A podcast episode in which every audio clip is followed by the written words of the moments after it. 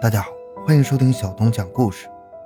今天这个案件呢，发生在美国，一对八十五岁的老夫妻被人谋杀，有超过二十个人看到了凶手，但是这些人就是不说，一直到二十八年之后，案件才被破获。这些目击者究竟有什么难言之隐呢？请收听由小东播讲的发生在一九八五年的圣诞老人谋杀案。回到现场，寻找真相。小东讲故事系列专辑由喜马拉雅独家播出。案件发生在一个小镇，这个小镇四面环山。有一天，一个邻居开着车路过莫林夫妇的房子的时候，发现房子的门是敞开的。他进屋一看，地上乱七八糟的，散落着一堆的银行单据。莫林夫妇不见踪影，邻居赶快报了警。警察赶到现场之后，在屋子里找到了钱包、皮包等物品。要知道，如果莫林夫妇出门的话，那这些东西一定要带着的。根据满地的杂物，警察判断，这是有人入室绑架了莫林夫妇啊。这对莫林夫妇在小镇上的名气很大，他们有自己的赚钱方式。他们住的房子周围种了一大片的圣诞树，而他们就是靠卖圣诞树发家的，生意做得不错，有不少存款。警察赶快通知了莫林夫妇的家人。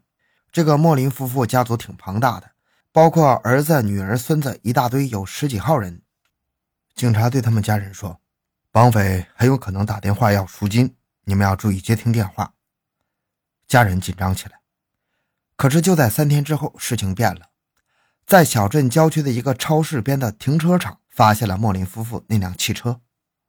警察小心地凑近汽车一看，车内没有人，在车前面有一块毯子，副驾驶座还有后面到处都是血迹，而这些血迹很可能是来自莫林夫妇的，这让警察有了不好的预感。这个预感在三天之后得到了验证，有居民在山上发现了莫林夫妇的尸体，莫林先生背部中了一枪。妻子的脖子、背部中了两枪，凶器是来自一把来福枪，二人惨死。那么，究竟谁能对这个口碑很好、已经八十五岁的老人痛下杀手呢？案件被定义为谋杀案，展开调查。根据满地散落的银行存单，警察找到了一家银行。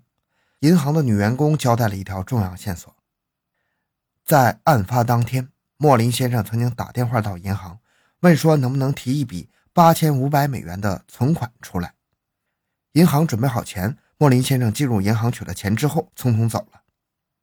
在一九八五年的美国，八千五百元不是一笔小数目。警察推理出案件的初步情况：绑匪进入莫林夫妇的家，本来要他们拿钱，莫林夫妇说家里没什么钱，绑匪用莫林夫妇的车绑走了他们，然后莫林先生打电话给银行拿钱。收到钱之后，绑匪撕票把这对夫妇杀了，车开到荒山抛尸。为了分散线索，接着绑匪把车开到了郊外的一个超市，丢下车逃走。可是谁会知道莫林夫妇有钱呢？莫林家的房屋没有撬动的痕迹，说明当时莫林夫妇是主动开门的。他们很可能认识绑匪。警察初步怀疑凶手是莫林夫妇的家人。七天之后，在莫林夫妇的葬礼上，警察在远处偷偷的观望。莫林夫妇生前人缘很好，所以几乎所有认识他的人都来参加了葬礼。他们发现莫林夫妇的一个孙子很有可疑，他比较穷，又爱喝酒，又有吸毒史。警察把孙子带回来问话，孙子大呼冤枉啊！我什么都没做过，你不能凭着我有前科就怀疑我。这个时候，有个目击者提供了一个线索，他说，当自己开车经过超市的时候。看到绑匪从车里出来，绑匪是一个人，是个瘦瘦的男人，卷发，戴着棕色的帽子，穿着绿色外套。他们根据那个目击者的描述画了一个画像，这个画像算是把这个孙子给解脱了，排除了他的嫌疑。警察只好释放了这个孙子。他们又将推论转移，那么这个案件又不太像是家人做的，为什么呢？因为莫林夫妇是很有钱的。八千五百元虽然数目不小，但对他家来说还是冰山一角的。如果是家人干的，肯定会不满足于这八千五百元呢。警察当时将嫌疑人的范围扩大到外地的瘾君子、有犯罪前科的人、莫林夫妇认识的人、莫林夫妇圣诞树工厂的伐木工人这些方面，一共找到了十个嫌疑人。接着，警方发出悬赏，征集案发当日的目击者，有很多热线电话打进来。根据统计，一共有二十多个市民都说在那天看到了莫林夫妇。统计一下，他们的描述大概是这样的。因为莫林夫妇的那辆车，他们都很熟了。他们都是开车的时候看到那辆车。莫林先生开车，妻子坐在旁边，在后面好像还有一个或者两个陌生男人。只不过由于离得远，加上车里的雾气比较大，他们分辨不出这两个男子是谁。警察把十个嫌疑人的照片给这些目击者进行比对辨认，但是在当时技术所限，照片是黑白的，比较模糊，所以目击者有的说是这个。有的说是那个，线索看起来很多，但是却太乱了。案件的调查还是走进了死胡同。时间来到了四年后，有一天，警察得到一个线索：莫林先生的孙女婿曾经在一次喝醉酒的时候说：“我老婆对我不好，所以我教训杀死了他的爷爷和奶奶。”这个孙女婿是有犯罪前科的，是个小毒贩。他和绑匪的画像吻合，警方曾经将他列为高度的怀疑目标。不过这都四年了，如何让这个孙女婿自动认罪呢？警察想了一个妙招，他们把自己伪装成黑帮的毒枭，约孙女婿过来，说有大生意介绍给他。只不过在谈生意前，根据行规，大家都要扒一扒过去的秘密犯罪记录。这是毒贩认识新伙伴常干的事儿。目的就是，如果你想要害我的话，我坐了牢就一定拖你下水。伪装成黑帮毒枭的警察问孙女婿：“你之前有没有犯下什么不为人知的杀人案呢？我听说莫林夫妇是你杀的，有这事儿没有啊？”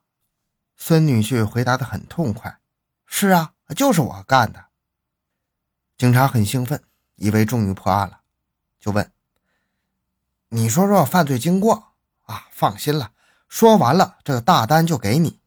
孙女婿就说：“我把他们绑到了山上，用手枪杀了他们，然后汽车在路边便利店。”手枪？是啊，手枪啊。孙女婿还用手做了一个开枪的动作。听完之后，警察就知道方向偏了。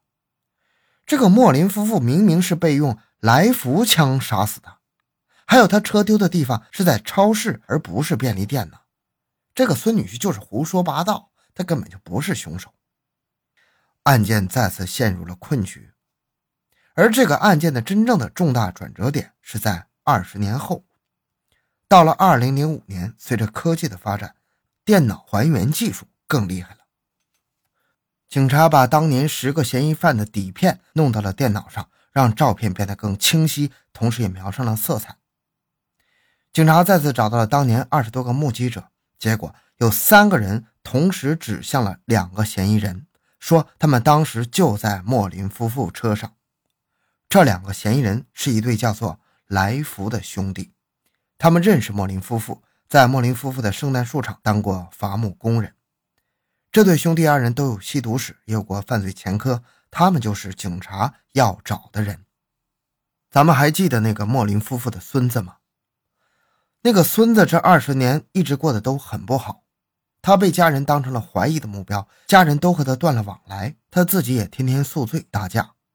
有一天他喝醉了回家，突然他的高中同学在家门口叫住他，他那个高中同学支支吾了很久，终于说：“哎呀，有一件事儿，我决定对你坦白吧。”这个高中同学当年十七岁，在案发当天，他坐在母亲的车里，前面就是莫林先生的车。他让母亲超车，而在车超过他的时候，他瞧见了后座的来福兄弟。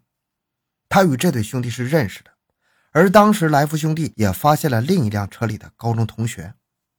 在莫林夫妇死后不久，来福兄弟就来找这个高中同学：“你有没有和警察说看见我们？”高中同学吓坏了，他当时才十七岁啊！哎，没没。来福兄弟说。你要是敢说一句，我就弄死你，再弄死你父母，就像我们杀死莫林夫妇一样。”被警告之后的高中同学很怕，他知道这对来福兄弟无恶不作，不好惹，所以他将这个秘密保守了二十年，直到现在才肯和这个孙子坦白。这孙子听完之后，火气噌的就冒上来了。他打听到来福兄弟现在就住在几千公里外的某市，他带着一把枪开车就去了。他准备潜伏在那里，找个机会把这对兄弟干掉。而等他到了之后，和同步带着通缉令来的警察一样，都得到一个令人震惊的消息，就是来福兄弟里的之一哥哥因为一场意外突然死了，而这个弟弟像是收到了什么风声一样逃走了。这个孙子的父亲给他打了个电话，说：“儿子，你千万别冲动，赶快回来，你爷爷奶奶在天之灵不会希望你做傻事的。”孙子在犹豫之后放弃了追凶之路，而来福兄弟的弟弟在逃，下落不明。就这样又过去了八年，一直到二零一三年，警察终于知道了来福弟弟的准确下落。十几个警察穿着防弹衣，带着枪冲进了屋子，他们以为会有一场惨烈的枪战搏斗，可是令他们没有想到的是，在屋子里，在火炉边，在沙发上坐着一个。插着氧气瓶、病殃殃的老人。是啊，这件事儿已经过去二十八年了。这个来福弟弟已经成了老头子了。由于长期的吸毒，身体变坏，让他更老、更虚弱，自己连水杯都拿不稳。警察说：“你是来福弟弟吧？你知道我们来找你什么事儿吗？”“呃，知道。我我杀了莫林夫妇。”都过了这么多年了，你想过我们会找到你吗？呃，想过。他说：“但是我可能要带着氧气瓶去牢里了。”他承认了，是当年他和哥哥杀死了莫林夫妇。那晚他们吸毒没有钱，就决定去找莫林夫妇要钱。他们敲门。由于他们曾经在圣诞树工厂上班，没有房子的莫林夫妇就开了门。进屋之后没有找到钱，他们就绑架了这对老夫妻。第二天一早，他们让莫林先生先去银行取了钱，然后用来福枪痛下杀手，然后抛弃尸体，抛弃车。这个弟弟非常狡猾，他为了让自己能够被轻判，始终不肯说到底是他还是死去的哥哥朝莫林夫妇开的枪。法院最终判处了来福弟弟。一百零三年的有期徒刑，这个案件在跨越了二十八年之后，终于落下了帷幕。好了，这个案件讲完了。小东的个人微信号六五七六二六六，喜欢小东的朋友请多多打赏，感谢您的支持。咱们下期再见。